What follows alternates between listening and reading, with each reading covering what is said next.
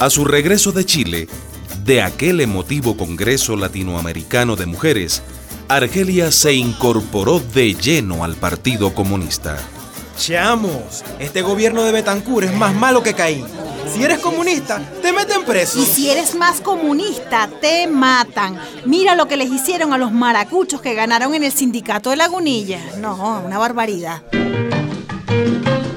En 1960, en el aniversario del 23 de enero, cuando el pueblo echó abajo al dictador Pérez Jiménez, Fidel Castro había visitado Caracas y había pronosticado que los cerros de esta ciudad serían la Sierra Maestra de Venezuela. Argelia Laya. Tremenda mujer, vale. Capítulo 6. La comandanta Jacinta. Ante la derechización del gobierno de Rómulo Betancourt, la mayoría de los militantes del Partido Comunista de Venezuela se decidió por la lucha armada, por la guerrilla. Camaradas, ya están conformadas las Fuerzas Armadas de Liberación Nacional. ¡Viva las FAL! ¡Que viva! En la Universidad Central de Caracas se concentraba buena parte de la efervescencia revolucionaria. Usted, camarada. Diga, camarada. Vaya a la fábrica de armas, la que tenemos en Carrizal. Usted, niples y bombas. Vamos a hacer un levante de camiones, camarada, con esos camiones de carne que tiene Rockefeller. ¿Pero para qué, camarada? Para repartirle en los barrios, cámara. Eso es el comunismo. Repartir. ¿Y por dónde nos metemos con esos camiones, camarada? Repartan carne en Katia, en el Valle, en el 23 de enero, en La Vega, es decir, en las parroquias que tienen hambre.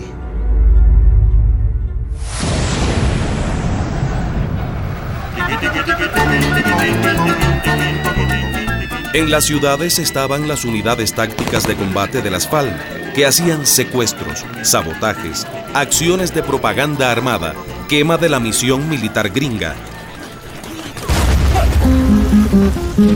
Y pronto comenzaron los frentes guerrilleros en el campo. ¡Luchar para vencer!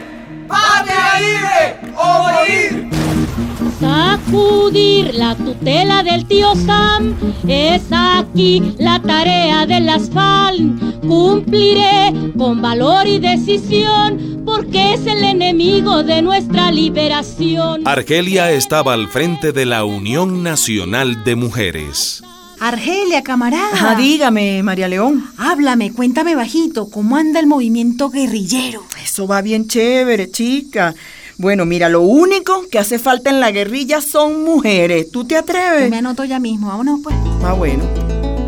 Argelia las convocó y tres mujeres fueron a Falcón y otras tres al destacamento del Charal. Rafael Elino, el esposo de Argelia, también decidió enmontañarse. Mira, Rafa, y nosotros.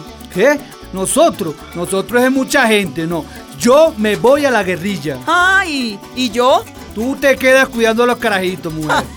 Mira, Perucho ya está grande, ya cumplió No, no, los no, 15. A Rafaelito de Luisito los cuida mamá. que como no, siempre. negra, no seas cabezadura. ¿Sabes qué? Vamos a ver qué dicen los dirigentes. No, yo de que voy, voy. Usted, Rafael Elino, Ajá, dígame.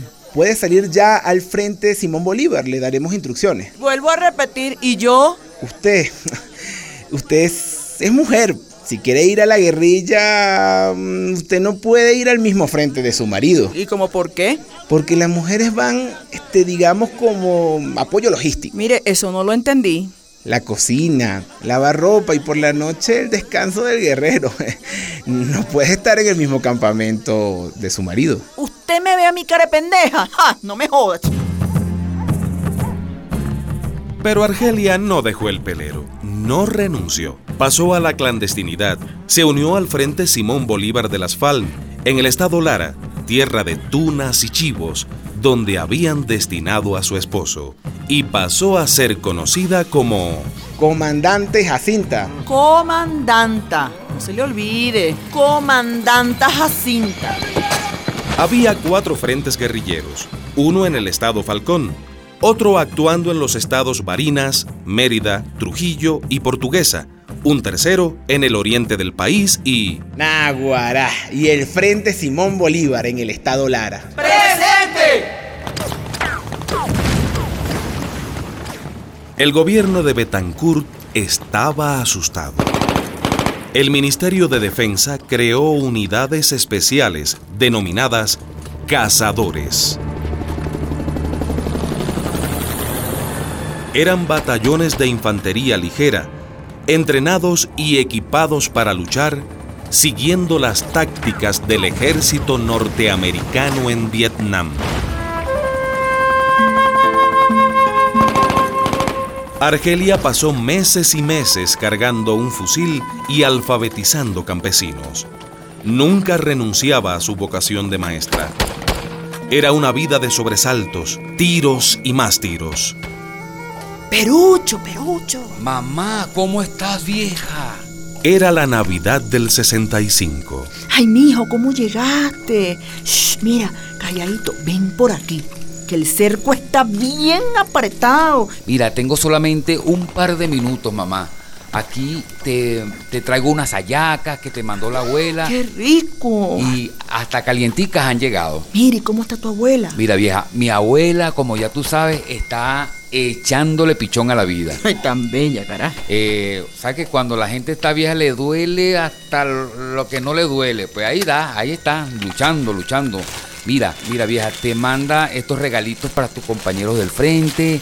Allí está una carta para ti, está también unas bolsitas para, la, para las medicinas, para los cigarrillos. lo que yo más estaba esperando. Tú sabes, tú lo repartes.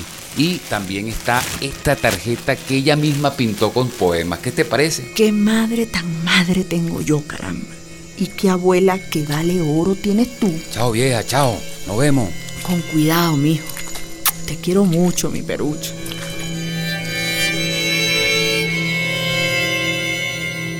En enero del 66, Rosario López, la mamá de Argelia, enfermó gravemente en Caracas. díganle, díganle, díganle Argelia, a mi negrita linda, que cuidado, que, que ni se le ocurra bajar, carajo, que no baje.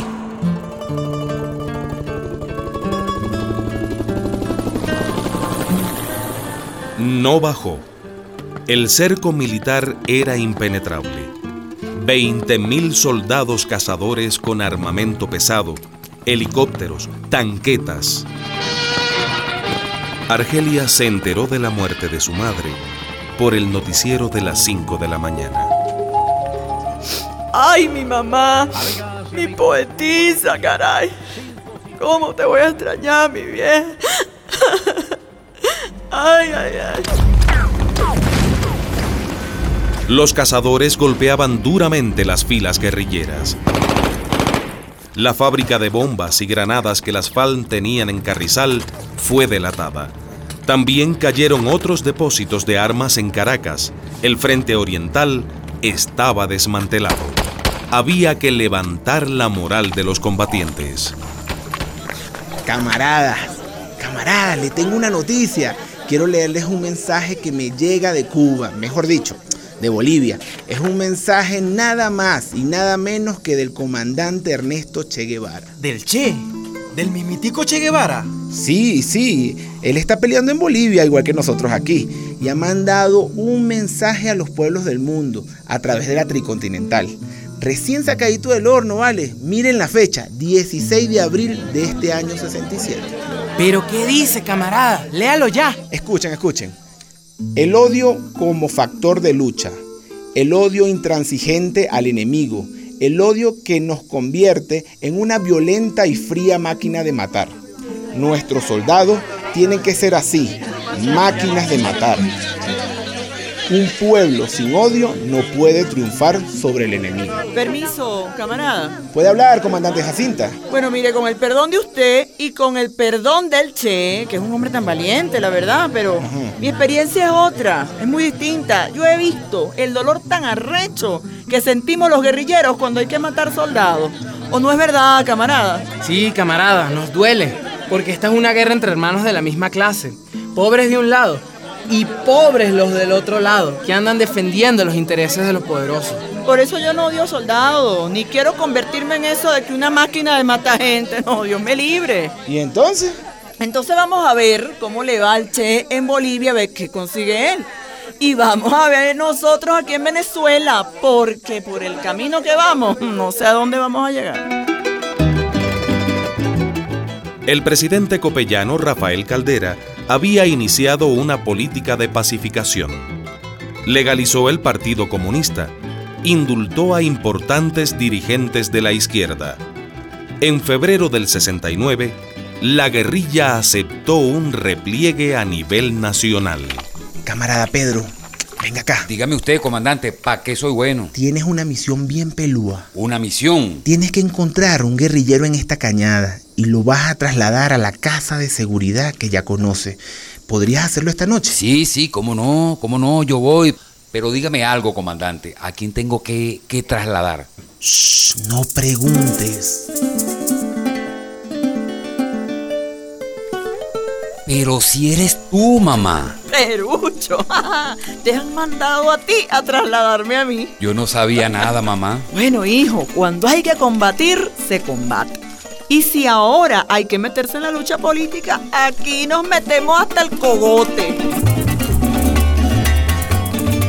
Seis años clandestina. Seis años volando plomo como cualquier hombre. Argelia nunca se echó atrás. Aquí no hay hombre que se me ponga a mí por encima, porque yo allí demostré tener la misma inteligencia, más inteligencia que alguno, la misma seguridad, la misma fuerza física, el mismo valor, la misma habilidad y muchas más ventajas que ellos no tenían. Argelia Laya. Tremenda mujer, vale. Una producción de la Fundación Rosa Luxemburg y radialistas apasionadas y apasionados, con la participación de migrantes venezolanas y venezolanos.